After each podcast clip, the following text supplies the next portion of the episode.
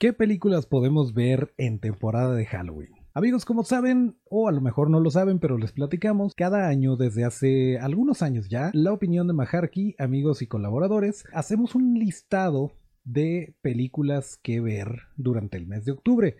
Y como el mes de octubre ya se acabó, tenemos más o menos un resumen. Estuvimos por ahí con el buen Maharky y con Yvonne platicando de las películas que estuvieron como parte del listado del Flicktober, así que corre la auto.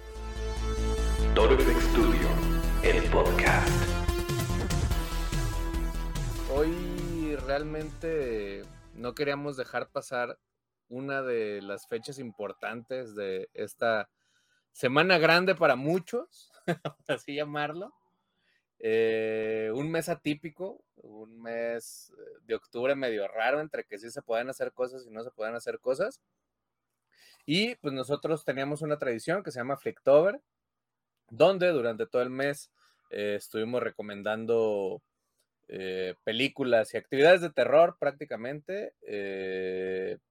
esta vez nos ampliamos un poco a más allá de películas le metimos un poquito de series, le metimos incluso fashion por ahí. Este, un saludo a, María Fernanda que se aventó ahí unos, eh, ¿cómo se le puede decir? Unas notas sobre, sobre fashion.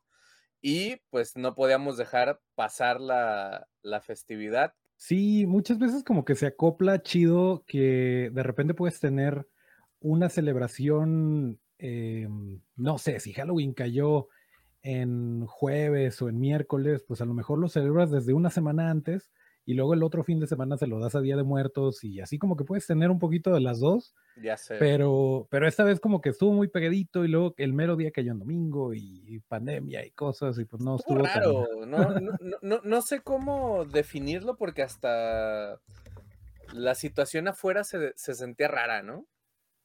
Sí. sí, definitivamente no, no, y aparte es rarísimo. Eh, ayer me pasó que, andábamos en la calle y de repente ver una horda de gente acercándose, corriendo. O sea, ya, ya el ver gente, ya el verlos juntos, pues es raro. Eh, y pon tú que sí traían su cubrebocas y todo, pero, pero sí se siente como que extraña la vibra, como que todavía no estamos ahí, pero se hace el intento. Sí, y aparte, aparte también esa onda de, no, no dejen salir a los niños, sí, sí, déjenlos salir y ya no sabía si sí le quiero dar dulces, no le quiero dar dulces, le doy dulces con una cuchara de esas pozoleras de madera o qué hago. pero, pero sí, digo, al final de cuentas, creo que es la realidad que tenemos ahora y pues a salirle, ¿no? Pues sí, a improvisarle. E, e, efectivamente. Y pues bueno, eh, para los que se perdieron de qué iba el Flicktober, prácticamente eh, va de nuevo, era eh, hacer mención eh, mínimo una por día sobre qué actividades o películas o demás ver durante estos 31 días de octubre. Y eh, por aquí me va a permitir ahorita pasarles la lista y pues la vamos comentando, ¿no? Va, va. Sí, y algo, algo interesante es que precisamente por eso, gracias al equipo de Flamantes Maharkers, tenemos por lo general sugerencias a lo mejor no tan obvias o no tan, eh, no tan de cajón, no tan obligadas, que sí existen sus clásicos, pero también está padre que de repente nos salgan con bolas curvas y nos recomienden cosas que a lo mejor no teníamos en el radar. O eh, viejos clásicos chidos, ¿no? que, luego dices, bueno, todo el mundo me está recomendando ver, eh, no sé, Halloween porque está la película en, en cines pues a lo mejor yo te voy a recomendar otro tipo de películas en las que se inspiraron de Halloween, por ejemplo. Sí. Entonces, está bastante chido. Este Flicktober pueden encontrar los tres resúmenes, se hacía eh, prácticamente uno por semana, pasadito. Eh, los pueden encontrar en majarki.com. Si aún no conocen majarki.com y están aquí, pues no sé qué están haciendo realmente. pues bueno, eh, todo este esfuerzo fue gracias al gran Rafa Carrillo, eh, que igual me va a permitir más adelante hablar un poquito de, la situación del buen Rafa. Él es de los principales promotores de esta cultura del flictor. Y la primera película que nos tuvo a bien recomendar fue The Beach House. ¿Has visto tú The Beach House?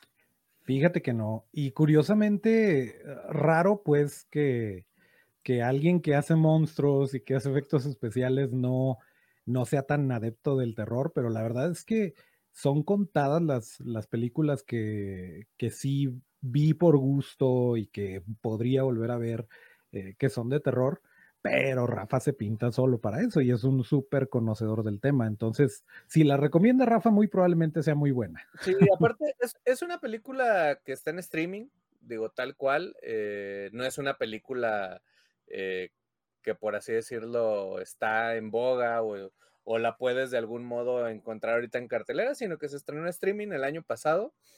Y como bien lo dice Rafa, es como una especie de mashup de otras películas que de algún modo eh, se van mucho a ese género de, de casa, ¿no? De, del formato, hay algo que está atacando a un lugar contenido que, por ejemplo, una película de ese tipo es eh, Evil Dead que tal cual es una cabaña contenida donde todo pasa prácticamente en cuatro u ocho paredes y pues es donde empiezas a poder generar muchos recursos eh, que es más de dramatismo que del scare jump, ¿no?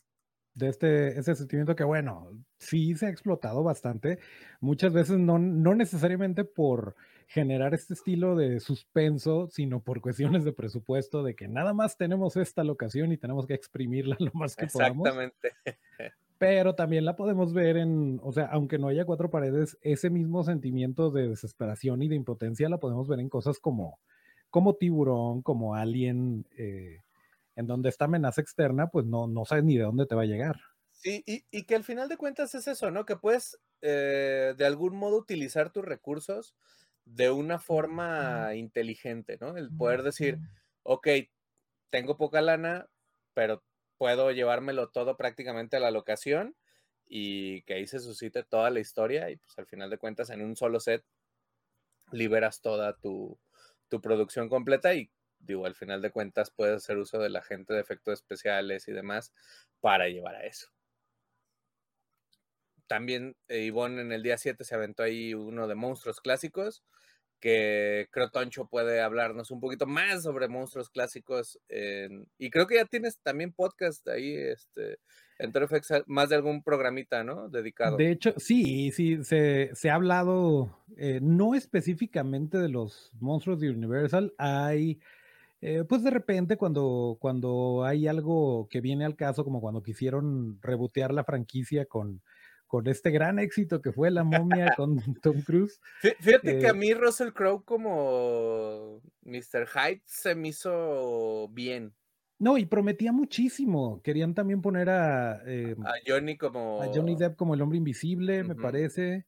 y, incluso... y, hablando de hombre invisible, eh, creo que Hollow Man, la película esta de, de Bloomhouse. sí, sí, claro. Y es el último eh. como que aliento de, que tienen los, los monstruos de Universal por regresar, porque a Hollow Man, a diferencia de la momia, le fue súper bien y costó mucho menos y entonces como que por ese lado sí se pueden... Y, y ese, y ese Hollow Man creo que funciona muy bien en el tema de uso de la tecnología y ponerlo en contexto actual, ¿no? O sea, decir, ok, sí es un monstruo, a lo de anterior, por ejemplo, Frankenstein era el tema de, la bestia, el monstruo, y pues obviamente que tenía sentimientos y demás, y eh, ponerlo como un poquito más en contexto, y creo que este es como, sí, el humano realmente es la personificación de la maldad y no tanto el monstruo en sí, ¿no? Entonces, creo que Hollow Man, si no lo han visto, está en HBO Max, me parece. Eh, para si no la han visto aún, pues tienen ahí un chance de, darle una vuelta. La verdad está bastante buena. No dura Nada que ver con la de Kevin Bacon, no por tirarle a Kevin Bacon, pero. Pero no hay un simio, así, no hay un simio que se desaparece. Ese es un punto negativo, fíjate, a mí me gustaba el simio. para su época eran bastante buenos efectos, este, tenía ahí como situaciones de rapist muy raras, pero mm, funcionaba. Para el, para el tiempo creo que funciona. Y Kevin Bacon también es como mitad y mitad, ¿no? Tiene buenas actuaciones, malas actuaciones, actuaciones que ya sabes para dónde va, o sea, realmente... Es como, como Nicolas Cage que le dice sí a todo y... claro. Y si quieren ver una buena actuación de Kevin Bacon, vean Tremors. Con efectos de EDI. Creo, creo que ahí es una de las películas donde más se divierte Kevin Bacon. es como, ah, estoy haciendo lo que sea. Y me están pagando. Eh, a Tale of Two Sisters, que es el de esto que hablábamos de, del cine de horror oriental. Eh, ¿Tú ya has visto esta, Toncho? Esa en particular no. Me queda claro que tienen una, en, general, eh, Asia tiene completamente una sensibilidad muy distinta y creo que por eso a nosotros nos brinca tanto. Y, por eso en un mercado más occidental como que sí sí nos pega y tan es así que, que lo repiten, ¿no? O sea, como con The Grudge y cosas así, este, The Ring, que de repente la tienen que como adecuar un poquito a, a lo que le gusta a la gente, eh, pues en el continente americano, sí, eh, principalmente.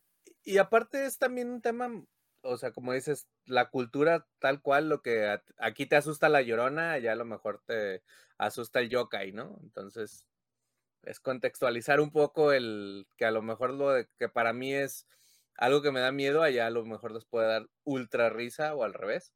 Y pues sí es entender un poquito que eh, ya lo decía por ahí eh, Jorge Gutiérrez en alguna entrevista, que es hacer conceptos universales para que las cosas peguen, ¿no? Entonces el concepto universal de fraternidad, amor, horror y demás, pues todas las culturas lo tienen, solamente hay que encontrar como el punto medio para que funcione en todos lados ya tuviste oportunidad de ver Chucky. Estoy muy enojado porque en Star Plus de manera legal y me da coraje porque en Estados Unidos ya hay varias. Ajá.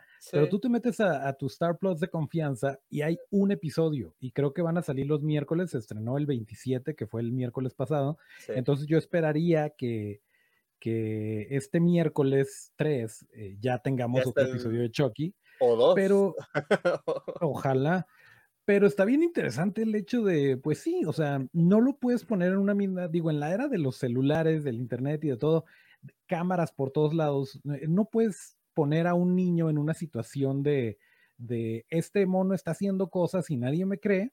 Y creo que el giro que le están dando, al menos lo que alcancé a ver en el primer episodio, me quedé así como que, ok, va, va, estoy dentro, eh, dame más. Chucky. Sí, no, aparte está, está también como interesante el hecho de, te voy a meter como muchos guiños a otras películas, como de si ya viste las anteriores, por ahí te voy a dejar ciertas cositas y como de todo es canon, pero nada es canon. Y de algún modo es como, ¿se acuerdan de Chucky robótico? Pues volvió a ser un good guy normal. O sea, es como, como el otro no me importa, pero sí. tiene que ver algo, ¿no? Entonces, sí está como raro. Me gusta el tema de que lo acercaron a, ok, es 2020, 2021.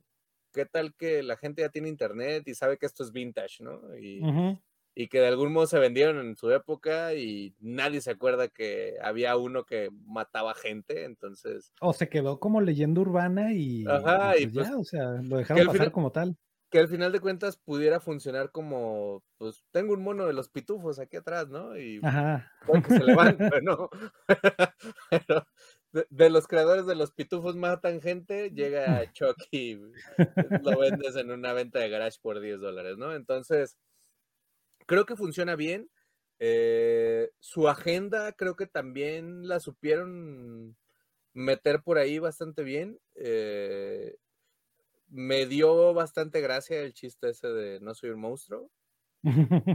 o sea, creo que está muy bien colocado, no creo que se sienta incluso forzado, porque la agenda que trae, pues obviamente se siente como, pues güey, hay cosas más importantes a, a este pedo, ¿no? Y creo que eh, el terror actual eh, de tener un muñeco que, por ejemplo, se me levante uno de mis funcos y me parta la madre, contra todos los días vivo un infierno por los bullies que hay en mi salón, pues esto puede ser un terror mínimo, ¿no? Entonces, Eh, creo que por ahí lo van llevando bien y lamentablemente todo lo que se ha filtrado de los otros capítulos que no han llegado aquí, eh, ya lo quiero ver. Sí. O sea, sí es como, güey, ya dámelo. O sea, yo, yo la neta sí esperaba que estuviera eh, cuando menos dos capítulos, tres capítulos, porque también duran poco, realmente duran que como 40 minutos, ¿no? Sí. Este, yo sí hubiera esperado que, que hubiera más, pero pues bueno, habrá que esperar a que lleguen eh, de manera legal a la plataforma y pues verlos, ¿no? Sí, pero va bien. Hasta ahorita promete. Sí, y, y, y, está chido porque no se ve como. como persona pequeña en botarga, ¿sabes? sí, sí. O sea, sí, sí, se, ve que le metieron chido al, al CGI. Quiero pensar que tiene demasiado CGI pero que también tiene como su propio animatrónico bien, pues. No, sí, y sigue siendo Tony Garner de, de, Alterian, sigue siendo desde, me parece, la película 3, eh, el amo y señor de Chucky y quien lo ha acompañado, o sea, en spots publicitarios y todo eso. No es el que lo creó originalmente. ¿Puedes repetir el nombre? Pero Tony Garner. ¿De dónde? De Alterian. ¿Es pariente de Conan? ¿De Barbarian? no, pero, pero salió en thriller, porque mm. también era, era pupilo de, Rick Baker, ya después hizo su propia compañía, y es el zombie que sale de la tumba. Ah, ok. Eh, en el video de thriller. Sí, porque aparte de maquillistas tenían que ser extras y hacer de todo. Sí, claro. Sí, pues ya te estoy pagando, no. O sea, y, tengo entendido que también hizo los, eh, ha hecho varios videos de Daft Punk, y tengo entendido que también este, Alterian diseñó los cascos como tal. Eh, de, del extinto Daft Punk. del extinto ya Daft Punk. Y, y sí, definitivamente hay animatronic en, en, en, la serie y algo que me gusta mucho es justo eso, que no están buscando, o sea, hasta cierto punto la tiene fácil porque no están buscando un fotorrealismo de, ok, este es un, no sé, si fuera a lo mejor un troll o, un monstruo una cabeza animatrónica que tiene que gesticular súper a detalle, eh, pues luego, luego le ves las costuras. Y en este caso, pues no, o sea, es un mono eh, de plástico que de repente cobra vida y se mueve y se nota y está bien porque es parte de, del personaje. Me, da chido la impresión, por ejemplo, cuando toma el cuchillo, que le ves las manos gorditas y se le ven los deditos de, apenas lo puedo cerrar. Y, ajá, y se ve que se doblan como se doblaría un mono si realmente estuviera agarrando como algo. Si, como si fuera, o sea, el, el, PVC o no sé, el, porque no es látex, pues, o sea, la, la mano plástica que tiene eh, como texturizada se nota el doblez, pues, se nota que sí, la estructura está bien hecha, pues, no, no es como, bueno, voy a aventarme este mega animatrónico que anatómicamente está perfecto como para un niño, pero no parece muñeco, ¿no? Pero sí, sí creo que, que va bien. Eh, me gustaría que tú hablaras por ahí. Eh, sé que tienes todo un especial con el queridísimo Kirk Thatcher, que por ahí ah, también lo pudimos conocer hace como unos tres años, al menos yo, eh, en una conque. De hecho, esa plática sucedió mucho antes de que se grabara la película en cuestión. Eh, pero sí platicamos de muchas cosas y de muchos tips y anécdotas que tenía de, de cómo escribía para Muppets y cosas así. Y traté de alejarme un poquito del rollo de Star Trek, porque en Estados Unidos todo el mundo lo conoce por Star Trek y, y, aquí en México y en general en Latinoamérica lo ubicaban más y lo seguían más por el nene consentido, por dinosaurios, porque también, o sea, él fue coproductor, escritor de un montón de episodios y pues prácticamente co-creador de, de, esta serie de, de, dinosaurios. Y sí estuvimos platicando muy a gusto de eso, pero a propósito de, de que teníamos la plática y que le estábamos subtitulando y todo esto, te digo, esto sucedió el año pasado. Eh, eh desde el año pasado tuvimos la conversación y sucede que este año el 9 de octubre, me parece, se estrenó. Eh, fíjate que lo tradujeron bien raro porque yo creo que por cuestiones de la marca como tal, Haunted Mansion es Haunted Mansion aquí en China. Sí, pues pero es, pues es, una atracción, ¿no? sí, sí, sí. De hecho, está basadísima en la atracción de Disney Haunted Mansion, que todos conocemos como la mansión embrujada, pero en ningún lado le ponen la mansión embrujada. Dicen Muppets en Haunted Mansion pero, pero quiero pensar también que es como el tema este de Muppets que ya está internacionalizando completo. Que por ejemplo, Latinoamérica era la rana René y tuvieron hasta un episodio especial de Hola René, ya no te vas a llamar René. Ahora eres Kermit. Y ya. Ahora es Kermit y así se sí, sí, sí, o sea, y tuvieron que hacerlo para pues decirle al mercado latino de, ok, sabemos que tú la conoces de otra forma, creciste con ella, pero ahora todos mis productos no les voy a hacer una traducción, ahora todo va a salir como Kermit. y está bien, se vale, es bonito y está bien. Sí, o sea, obviamente no le dices a Goody, este, otro nombre, ¿no? Elías, el vaquero. Vaquerete. Ajá. Pues es Goody, ¿no? Y así sale el producto y así se queda, ¿no? Cuando podrías ponerle maderita. Y antes era muy común, antes era muy común todo esto, eh, sobre todo en los doblajes, porque no se tenía un precedente de qué tanto alcance podría llegar a tener. Y por eso teníamos a nuestro Bruno Díaz y a nuestro Ricardo Tapia. justo eso te iba a decir. Eh, el tema de Bruno Díaz es porque funcionaba con el lip sync. Sí, eh, sí, sí. Que al decir Bruce Wayne, el, el abrir de boca quedaba con Bruno Díaz. Ajá porque sí buscaron ponerle otros nombres, ¿no? Porque Wayne, pues, ¿quién lo va a conocer como Bruce Wayne, no? Sí, sí.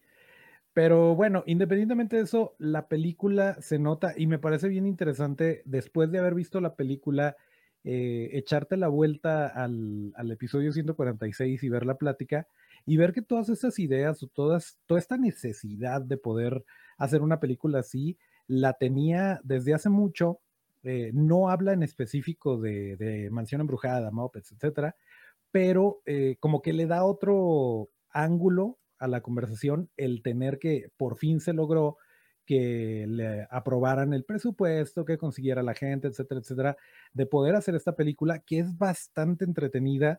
Eh, no es el ciudadano Kane de las películas, es una película de los Muppets, se disfruta como tal, pero es una película que no te trata no, te no trata a la audiencia como tontos, o sea, pese a que se sabe que los mopeds son para una audiencia un poquito más infantil, creo que gran parte del éxito que han tenido los mopeds es el hecho de que puede conectar con audiencias de cualquier edad.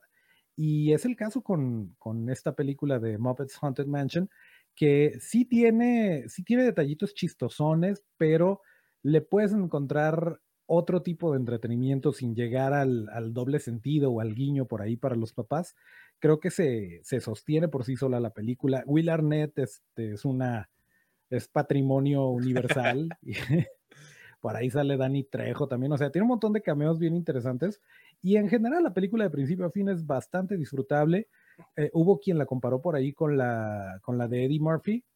No he visto la de la de Haunted Mansion de Eddie Murphy, pero independientemente de eso, tener a Gonzo y a Pepe de protagonistas y estar pasando por todas estas situaciones y tener tantos guiños a la atracción original, a los fantasmas, el haberlos tenido que rediseñar, de que, ah, ok, todos conocen al, fantasma eh, de la caja, pero ahora es Fozzy. Y ese tipo de cosas creo que también están sí, aparte, muy divertidas. Eh, digo, obviamente, quien no conozca a Kirk Thatcher, digo, yo lo vi dos días si tú quieres eh, es una persona muy inusual, es una persona que ama lo que hace y conoce de lo que hace, digo, tantos años siendo marionetista, creo que es el, término en español, por así decirlo, de puppeteer. Creo que, creo que se nota y el que lo hayan dejado que él pudiera hacer esto una realidad, creo que Jim Henson puede decir que lo hizo bien, ¿no? Sí, definitivamente, sí, porque aparte eran, eran Super Brothers y todo eso, eh, sí se, se habla un poquito de, eso, eh, pero pues en general, o sea, Kirk Thatcher es una persona que además es un tipazo, digo, que lo puedes conocer cinco minutos y ya te trata como si fueran Super Brothers, tiene esta como que calidez. Eh, sí, sí es una persona que tiene la mente muy como que sobre revolucionada, la tiene overcloqueada y, justo cómo plasma todo esto, porque pues en esta funge como, como coescritor y como director, eh, pero pues sabe de dónde echar mano, sabe de qué, de qué manera aprovechar mejor los recursos y vaya, si me dieron tanto de presupuesto, pues puedo hacer esto y esto y esto. Eh, creo que se nota eh, inteligentemente y bueno, pues es Disney, o sea, Disney no, no tan fácilmente te va a decir, ah, sí, agarra una de mis franquicias más redituables y haz lo que quieras, pues, o sea, obviamente tienen que meter mano y tienen que echar ojo. Sí, pero... o, aquí tengo tres marionetas de Gonzo y pole un traje, ¿no? O sea, no, güey, tengo que hacer la marioneta desde cero porque no, sí. tiene que concordar con espacios y con todo lo del set, ¿no? Y por aquí se nos acaba de unir Ivonne Hola, hola. Hola, ¿se me escuchan? Sí, te, escuchamos y te vemos. Muy bien. Ah. De Tingu, que es eh, una reinterpretación, por así decirlo, de The Thing, o La Cosa de Otro Mundo. Sí, buenísima. este, con Pingu.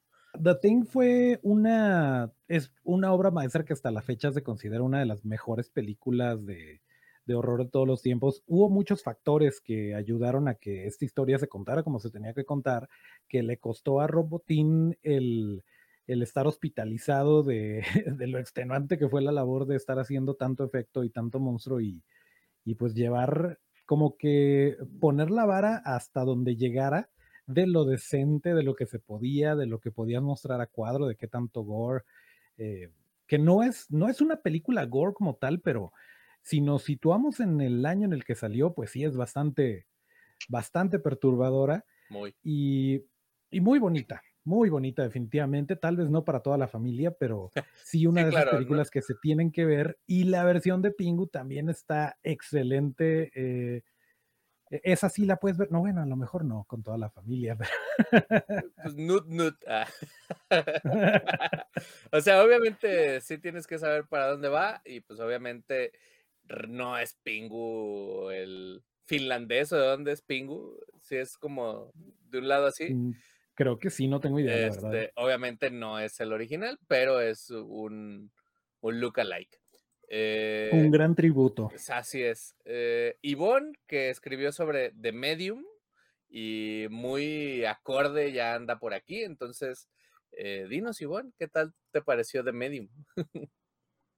Pues es una cinta que yo realmente no sabía que era de este mismo director de, de Shudder, que pues es una de mis películas favoritas, honestamente. Bueno, en su momento sí me dio mucho miedo. Ya ahorita ya, ya me la sé, ya la puedo ver tranquila, ¿no? Pero la primera vez que la vi sí me dio mucho miedo. Y hasta que estaba haciendo la nota y dije, ah, o sea, me cayó el 20 como de varias cosas.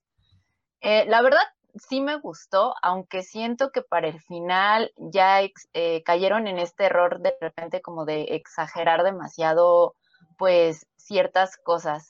Eh, pues no sé, eh, de repente hay, hay un momento, hablan, bueno, esta película habla de una posesión pero no una posesión a como estamos nosotros pues acostumbrados a verlo desde el lado quizás este occidental, sino más cómo se ve en un pequeño pueblito. Entonces yo creo que al final sí está un poco exagerado, pero la parte en la que vamos viendo como una chica pues relativamente normal joven que no tiene nada que ver con este mundo de las energías, que de hecho ella dice, no, pues es que eso de los mediums no existe, no, no es cierto, cómo va cambiando, esa es la parte que para mí causa más tanto terror como horror y ver lo que este ente que está en su cuerpo la hace hacer. Y al final sí siento que, que les falló allí un poquito, pero todo el desarrollo, o sea, sí estaba, pues estaba bastante incómoda, o sea, era como de, ay, no, ¿qué le va a pasar a la pobre chava, no? O sea, sí, pues sí sientes feo, o sea, no, no es nada más como que lo ves de, ay, es una película y ya no, o sea, sí sientes feo porque, como dije, es una chava, tiene una vida completamente normal, o sea, ella va al trabajo, este, la ves, o sea, de repente le están grabando porque está como tipo falso documental. Entonces, ella es sobrina de la medium, que se supone que es de la que están haciendo el documental. Entonces la siguen como en su trabajo, como de, ah, pues vamos a ver qué hace tu familia, ¿no? O sea, porque la, familia es como normal, bueno, la, la, hermana y la sobrina son de hecho ya cristianas y obviamente la persona esta que es una medium, pues no, o sea, siguen sus, en su religión, pues no sé, taoísta, sintoísta. Entonces la están siguiendo, hace pues una vida completamente normal, sale con sus amigos, o sea, es una chava completamente normal y de repente empieza a cambiar pues su manera de ser, su manera de comportarse, y lo único que tienen pues es este, estas eh, grabaciones que, le está haciendo el equipo y que se los muestran a la medium y a la mamá y dice, oye, ¿ya viste lo que pasa con tu hija cuando se hace de noche? Wow. Pero es que es una de estas cintas que tienes que tener como una, eh, pues un conocimiento, pues ni tan básico de lo que es, es, la cultura oriental, ¿no? De lo que ellos le temen, porque nosotros estamos acostumbrados a ver los exorcismos o las posesiones, pues como el cine hollywoodense o como una religión católica o cristiana te los presenta, ¿no? O sea, que, no sé, vomitan cosas verdes y se mueve la cama y hablan en hebreo y ese tipo de cosas, ¿no? Aquí lo interesante es que te están diciendo cómo, cómo es para ellos eh, una posesión y pues sí hay ciertas similitudes. No, y tienes que conectar más con el, con el personaje que con el ente o el fenómeno que está cubriendo la película para que realmente te pueda, eh, pues te pueda enganchar la historia. Pero pues es una muy buena opción para quien a lo mejor no le gustan las películas de, de exorcismo occidental, o de este tipo de cosas, porque vaya, la estás vendiendo muy bien, que de repente es bien difícil el juzgar una película, por eso te preguntaba si era, si en conclusión quedaba recomendado o no, porque muchas veces pues la mayor parte del tiempo estás disfrutando la película por lo que es y no por lo que va a terminar, entonces a lo mejor si el final no es tan fuerte, pero te quedas con buen sabor de boca, pues sigue siendo una buena película, sigue siendo una película que puedes recomendar, creo yo. Sí, la verdad, eh, de hecho yo después, bueno, hay, hay, ciertas cosas que obviamente no entendí. Por ejemplo, hay una, una parte donde la chica esta empieza a ponerse los zapatos de una niña y empieza a actuar como una niña. Y después cuando va la medium a buscar en su cuarto que como que símbolos de que está en una posesión, empiezan a sacar muchos zapatos que no son de ella precisamente los zapatos de esta niña, ¿no? Entonces a mí esa parte dije, pues, o sea, como que yo no entendí, dije, pues, ¿para qué quieres todos esos zapatos, no? O, cómo relacionas eso.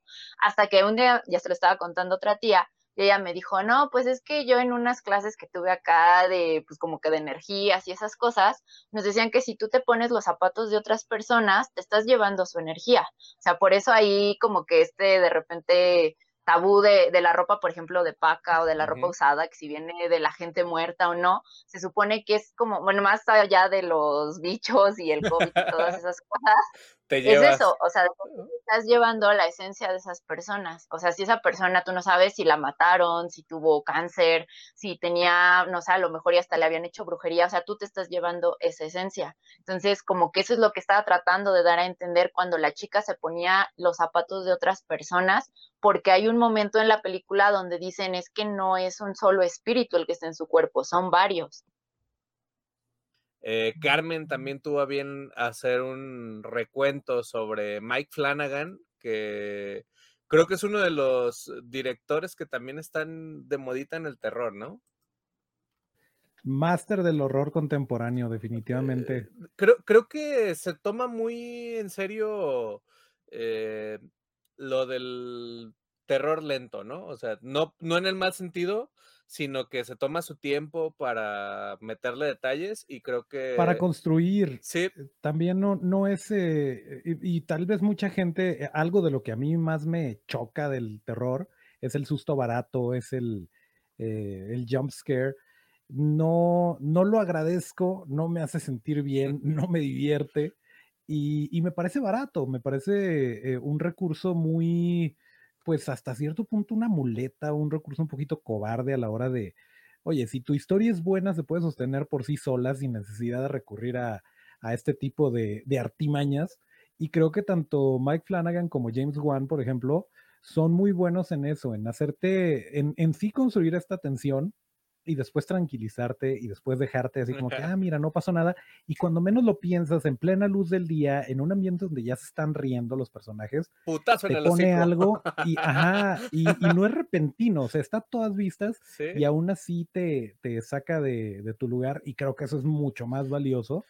Y, y lo maneja muy bien el señor Flanagan. Que por cierto, no he visto Midnight Mass aún, pero pero hasta ahorita Haunting of Hill House y Blind Manor, o sea, muy bien, muy bien ahí. Fíjate que yo, yo sí soy muy, no sé, güey, no, no, no disfruto del terror contemporáneo, no soy tan fan, porque soy muy racional, o sea, realmente soy de, güey, o sea, si estás en un lugar oscuro, donde sabes que acaban de matar a ocho personas, no compras la casa, güey, no te quedas a vivir, no metes a tu familia lo primero que haces es prende la luz. Ah, no, así me voy a meter con todos mis triques con la luz apagada hasta el otro lado, ¿no? se oyen ruidos, claro que sí, voy a bajar descalzo y sin nada en las manos. O sea, no, realmente no, y sabemos que es el recurso tal cual, pues. Sobre todo, por ejemplo, si sabes de, ya te dijeron los vecinos, ya te dijo todo el mundo, cuando compraste la casa, te advirtió el señor tuertos, así todo mal. Encontraste todavía la silueta con Gis en el piso. Y, que te dicen, güey, a la persona que compró la casa la poseyeron 16 espíritus y realmente está buscando familias que tengan una esposa embarazada y tres hijos como tu familia. este, tenga mucho cuidado, oiga. Y, y el vato, pero el predial ya está pagado, ¿verdad? Sí, de, oiga, y si pintamos esta pared blanca, ¿cree que se vea mejor o color turquesa? O sea, realmente no. O sea, sí son como de, güey, yo en ese momento, no sé, güey, le prendo fuego, vemos qué chingados hacemos, mm, algo, ¿no? Pero no, o sea, todo se resume a, pues, era un cementerio indio y pues que ahí siga pasando lo que tenga que pasar. Pero sí, no, no, no, las, no las disfruto y creo que Hill House eh, sí me la aventé tranquilo a su ritmo y fue más a lo mejor por el morbo de las semanas posteriores a que se estrenó, de que decían, güey, es que tiene como 125 mil fantasmas en escena, ¿no? Ah, sí, que nadie ve y que, le nadie ve. Pausa y, ahí están, entonces sí fue como de, a ver, voy a ver si es cierto. Y situaciones súper comunes que era como, ah, cabrón, sí es cierto. Ah, no mames. Y cosas así. Y subconscientemente eso, eso te va como que poniendo en el mood, pero a mí algo que me, qué bueno que tocas el tema de Hill House, no me quería extender, pero tú te lo buscaste, Majarki. pero fíjate, Hill House eh, está basado en un libro que se llama Otro Giro de Tuerca, Em, es, un libro, es un libro, The Haunting of Hill House está, está basado en este libro, eh, que está súper cortito, está súper... No, no, no, pero Hill House es un libro y la que está en la otra vuelta de tuerca es la de Bly Manor. Esa es la que está, es la segunda. La segunda es la que está basada en, en otra vuelta de tuerca. Tienes toda la razón, tienes toda la razón, perdón. Yo leí el primer libro, porque yo me leí el primer libro. Sí, y, no aparecía nada de los gemelos. no este, aparecía nada, es diferente, o sea, el libro es completamente diferente. Yo así como, ¿de qué? ¿Y en qué momento se ven todos los fantasmas escondidos? No, pero está padrísimo. O sea, sí, Hill House, de hecho, si me pones a escoger entre Hill House y Bly Manor, prefiero Hill House porque es un drama familiar realmente y es un... Eh, te importan más los personajes que lo que está sucediendo en términos paranormales y creo que lo construye muy bien y es una historia muy bonita a la que se le pueden rescatar muchísimas cosas, pero volviendo a, a Bly Manor, justamente basada en el de otro giro de tuerca, se ha adaptado un montón de veces, creo que eran 27, algo así la última vez que, que chequé, eh, y el libro es muy distinto a la serie, es muy distinto a una película que se llama The Turning de Floria Sigismondi, a quien conocemos porque dirigió varios videos, eh, The Beautiful People de Marilyn Manson, eh, uno de Cristina Aguilera que de ver el video sientes que huele a pipí. Eh, este, o sea, tiene, tiene una, estética, no me acuerdo cómo se creo que Fighter. Ah, sí, em, claro. Este, tiene una estética bastante locochona Floria Sigismondi y a mí me emocionó mucho ver, ver esta película y ya después pues sí notas que, que hay ciertas similitudes, pero es muy distinto como lo aborda Mike Flanagan en, en Bly Manor a como lo aborda Floria Sigismondi en, en The Turning y a cómo es realmente el libro. Entonces está, está bien padre por ahí el, el, hacer esas comparaciones. Las tres cosas me gustaron, o sea, me gustó el libro y me gustó la serie y me gustó la película, pero pues precisamente por eso como que tuve este interés de, de, bueno, si la han adaptado tantas veces, algo bueno de tener el libro. Y la verdad es que, pues, gran parte de él está bastante lento y estamos hablando de que es un, un lenguaje en general, no hablo nomás del idioma, sino que es un lenguaje, pues, ya un poquito... Universal. Eh, no, viejo. O sea, de que están esperando a que oh, ve a mi despacho por esta llave para no, ve a mi despacho por este cuaderno que dejé donde está escrito este cuento y entonces tiene que mandar al al, mozo al mozo ah, y tres días en lo que llega a su despacho y ahí están todos esperando, o sea, ese tipo de cosas son así como que, híjole, pero pues muy bonito, muy bonito eh, eh, Blind Manor. Y si tienen chance, también chequen la película esta de Flores Sigismondi, que se llama The Turning, pero creo que aquí le pusieron em, espíritus del mal o una de esas cosas que... Bueno, es donde sale, se, es donde se convierten, ¿no? ¿Dónde sale qué, perdón? El chavito este de Stranger Things, la última Es correcto, sale Finn Ah, Wolfhard y sale Mackenzie Westmore. Se llama Sí, sí, sí, Presencias Perdón, del Mal. Mackenzie, Mackenzie Davis. Mackenzie Davis. La de eh, Terminator, sí. la, bueno, la de la nueva. Sí, sí, sí. Presencias del Sí. mal. Presencia. Sí, de hecho yo, yo fui a cubrir esa, esa película y bueno, yo leí ese libro creo que en la prepa y honestamente no, no, en ese momento no lo entendí porque estaba como muy revuelto, o sea, terminó y fue como de no entendí nada, pero pues voy a hacer mi examen de Prendiéndole literatura. así. ¿no? Así de ya, la chingada. O sea, estaba interesante, pero hubo un momento en que me perdí, o sea, no, no estaba lista para ese libro. Luego, eh, creo que había leído que justamente la película de Los Otros estaba inspirada en ese libro y era como de, no, no se parece nada, me gustó más Los Otros, es más entendible. No salió la Y luego- viejita, ¿no? Ay, era viejita. ¿Dónde está Nicole Kidman? Pregúntale a Nicole Kidman, no. Eh, justamente fui a ver esta película, me tocó verla con Dennis y la estábamos viendo y al final, te- o sea, sí, sí nos causó algo, pero al final era como de, es que no entendí, o sea, la chava estaba loca, sí había fantasmas, o sea, ¿qué onda, no? O sea, porque tiene muchísima, muchísimos detalles, o sea, igual que el libro, o sea, hay un momento en que tú ya no sabes qué tanto es real y qué tanto vive en la mente, ¿no? O sea, si era un fantasma o era producto, pues, de, de su encierro, o todos los demás estaban locos, o sea, eso es lo que te produce el libro, o sea, que tú no sabes realmente qué está ahí, y apenas tuve la oportunidad, pues yo creo que hace como un año volví a ver la película y dije, no, pues no, a ver, voy a leer el libro porque sí me quedé como con muchas dudas y justamente yo acababa de leer el libro cuando salió la, la serie en Netflix, entonces íbamos como que a la par y sí, me gustó mucho tanto esa película, la adaptación, ya que leí el libro y dije, ah, no, sí, o sea, sí tiene todos esos detalles y creo que también me ayudó a entender mejor el libro, o sea, como que ciertas cosillas ahí que, que se me complicaba de repente entender, sí me ayudó como a verlo en pantalla, tanto en la visión, en película como en serie. Sí, y de finales a mí, a mí se me hizo muy poético, muy bonito, digo, sin spoilear.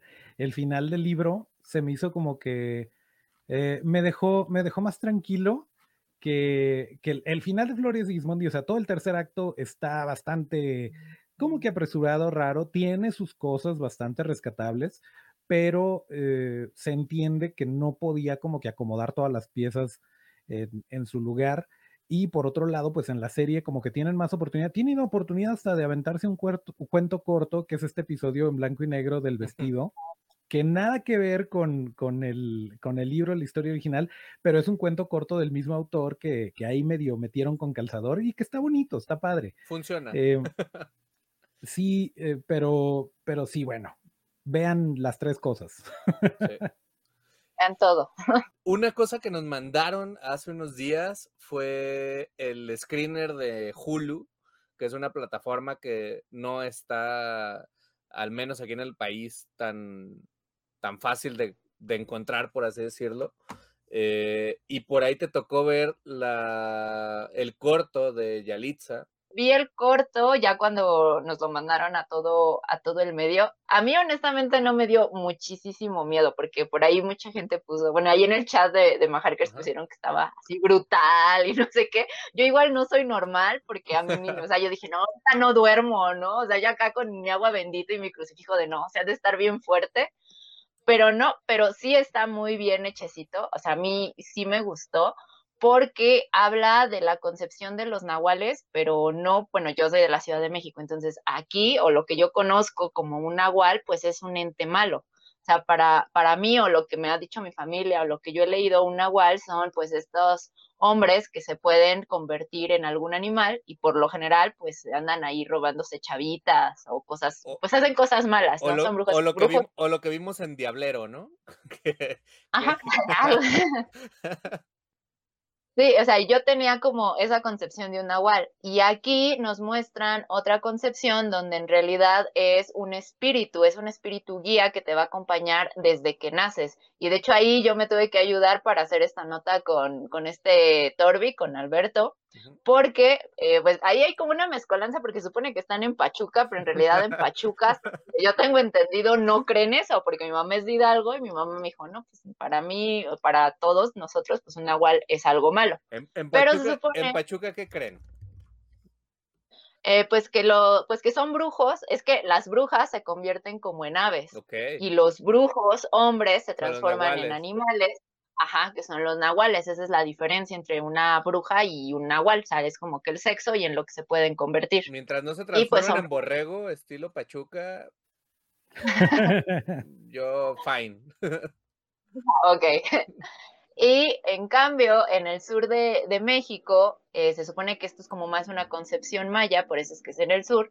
Ellos creen que un nahual era pues como que un, un espíritu, un espíritu guía, y los brujos que podían convertirse en animales era que estaban como más cerca de los dioses, que podían hablar con ellos y que les daban la facultad de convertirse en animales.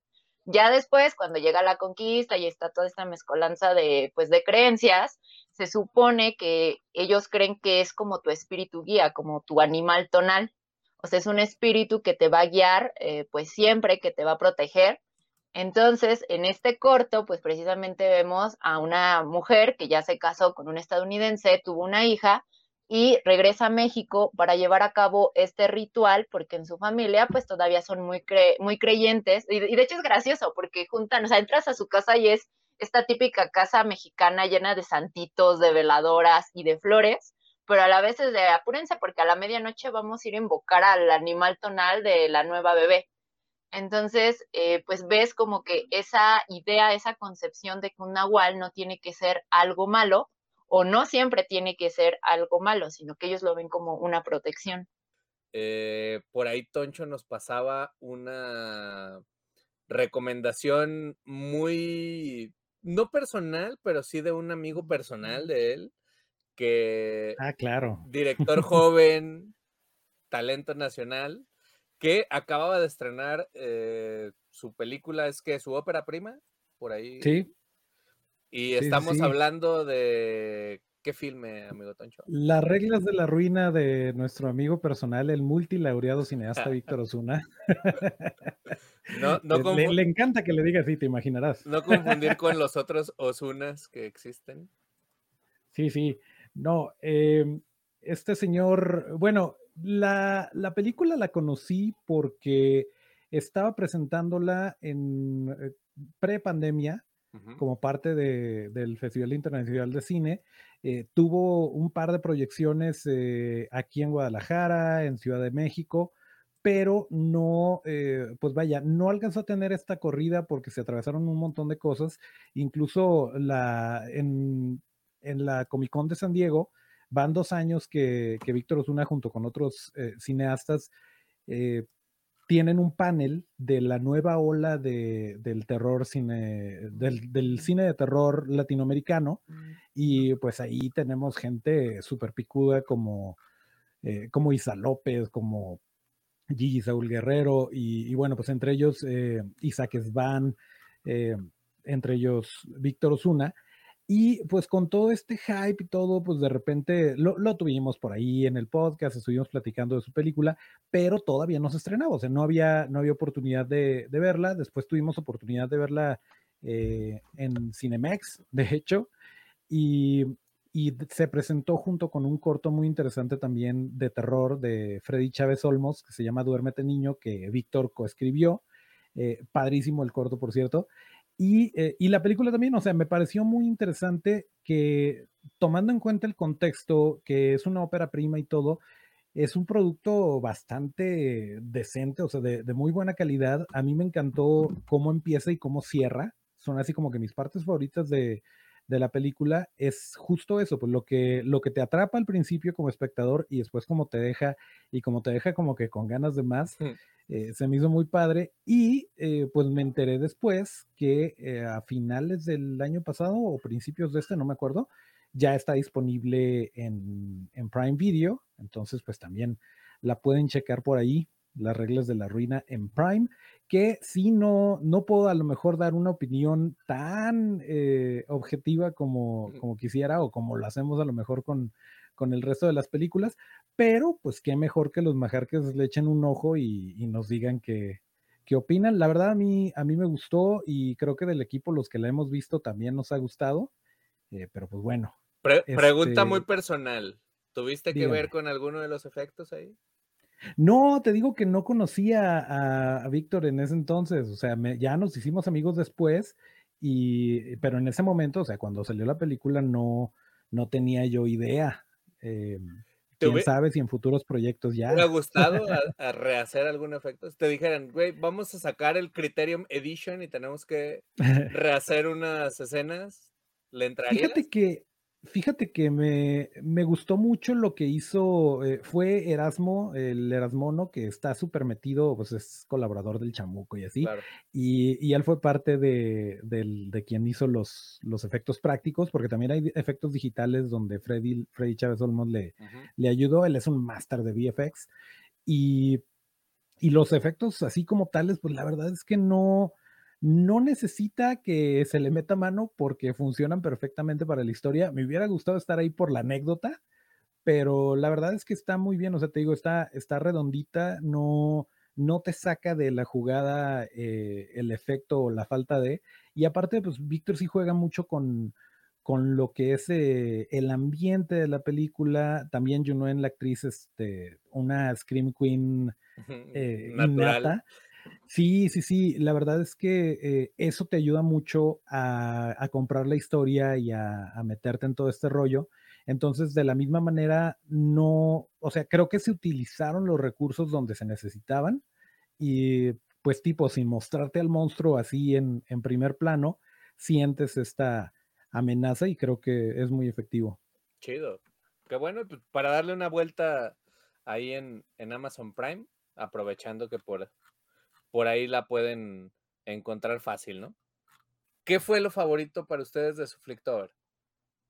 Así la que dije, dirías, ah, ¿sabes qué? La neta, a lo mejor no la escribiste tú, pero te gustó de lo que, que salió, por así decirlo. Fue la de Benny Loves You. Ajá. De ese asesino tan chistosón. Este, la verdad es que la película me gustó muchísimo, o sea, desde que la vi dije, ay, no sé, tenía algo, algo distinto, y de hecho ganó un premio en el Mórbido como mejor filme extranjero, me parece. Se me hace muy, muy, graciosa porque tiene un humor muy, muy negro, juega como mucho con esta parte de Chucky, de los juguetes que se vuelven asesinos y todavía hasta tiene tiempo de reírse de, de, otras películas de terror. Hay un momento en que sale con su sierra eléctrica así bien Jason, le sale vestido de monja, este sale vestido de Chucky, o sea, hace como muchísima, pues muchísima burla de todas las películas como del género, pero la historia es interesante, o sea, a pesar de que al principio dices, no sé, no, entiendo esto, o sea, ¿a quién se le ocurrió que tu juguete de la infancia no quiere dejarte ir y ahora va a matar todo lo que tocas? Eh, creo que tiene una, una, buena historia y que el final también se sigue manteniendo, o sea, en ningún momento se cae ni pierde el rumbo, o sea, no es tampoco una cinta que digas es predecible porque yo pensé, ah, pues va a terminar en esto y no, no termina en eso, o sea, termina en otra cosa completamente diferente. Chido, pues habrá que buscarla. ¿Tú, Toncho? Yo se supone que la, o sea, sí la recomendé, pero no hice el contenido escrito y o audiovisual eh, correspondiente. No soy tan fan del terror y es, es raro que, busque una película eh, como tal de terror por gusto, a no ser que me la hayan recomendado o que eh, pues algún estudio que me gusta haya hecho los efectos especiales o cosas por el estilo. Y últimamente em, me di la oportunidad de conocer la vida y obra del señor Ari Aster y creo que eh, Hereditary es, es una gran película y, de su filmografía creo que probablemente sea mi, consentida, más allá de el tema que trata, que sí puede ser un poquito, eh, un poquito paranormal, un poquito de, eh, pues de una secta, de cosas por el estilo creo que, eh, pues para empezar, o sea, dando un poquito de contexto, el guion inició originalmente como un drama, como un drama familiar, no tenía este aspecto paranormal. Ari se le estaba pensando en eh, este rollo de, cómo, cómo, los demonios, entre comillas, eh, se pueden heredar en el aspecto de que pues somos un reflejo de cómo fuimos criados, etcétera, y todo esto se lo podemos pasar a nuestros hijos y chalala. Y dentro de todo esto, así como que para aderezarlo, le pone el elemento paranormal, pero no es algo tan común en el aspecto de cómo lo lleva, que además, por ejemplo, Toni Collette es una gran actriz que difícilmente a, otra actriz o alguien que no tenga la experiencia y como que el rango que tiene Toni Collette se la podrías comprar.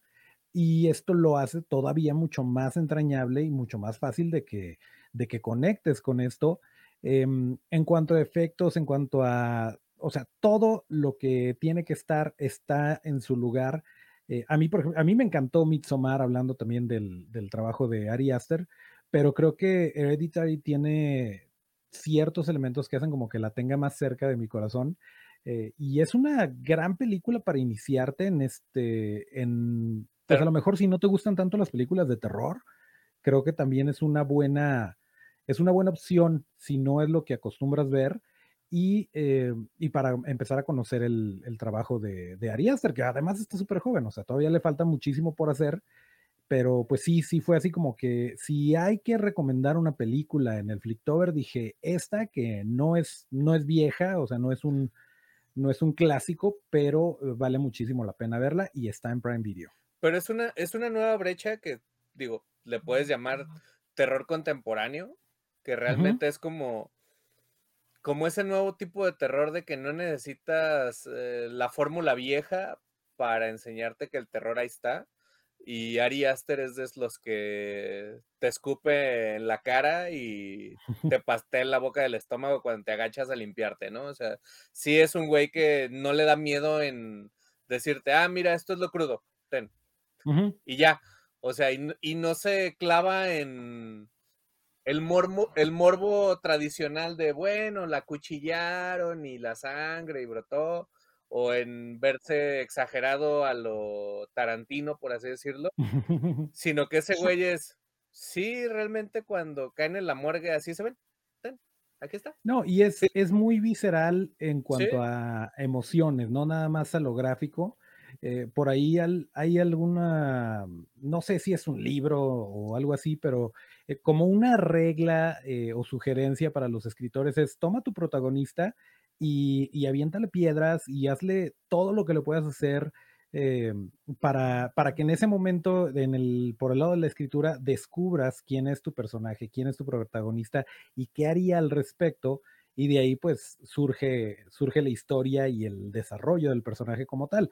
Y creo que Ari Aster es una persona que que lo hace, pero a la décima potencia, el, el, aventarle cosa tras cosa, tras cosa, tras cosa a sus protagonistas y descubrir cómo, cómo salen de toda esta serie de eventos. Y creo que un gran ejemplo es precisamente Hereditary.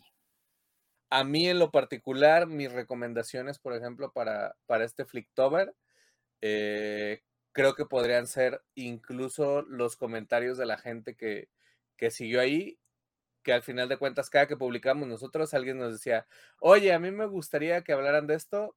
Nosotros a veces no hablábamos de eso porque un año o dos años ya habíamos hablado de ello, pero está bastante chido saber que alguien por fin descubrió a lo mejor una película de la que nosotros ya habíamos hablado y por este uso de las plataformas le apareció en sus sugerencias o porque a lo mejor hasta los mismos comentarios entre nosotros que poníamos de, ah, sí, pero se parece a tal película, alguien le daba una segunda oportunidad. Eh, creo que eso es lo más valioso y si ustedes se perdieron todo el Flicktober y demás, están los resúmenes, pueden buscar los hashtags de Flicktober, de hecho este año no le pusimos el, el número por lo mismo para que pues obviamente las recomendaciones surgieran eh, de otros años también.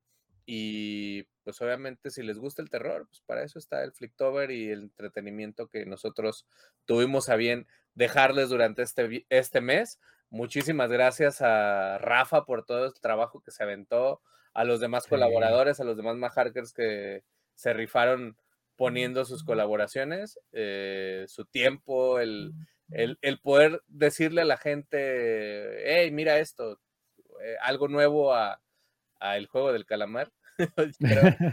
no, no porque esté malo, pero pues hay más cosas allá afuera, ¿no? Y que a lo mejor tienen un poquito más de tiempo y pues denle chance y, y consuman este entretenimiento que ahora en octubre las plataformas, no sé si por cuestión de derechos o demás, se atrevan a, a volverlos a poner o a ponerlos más a la mano, pero pues ahí está. Y en efecto, si se lo estaban preguntando, la iluminación es porque Halloween.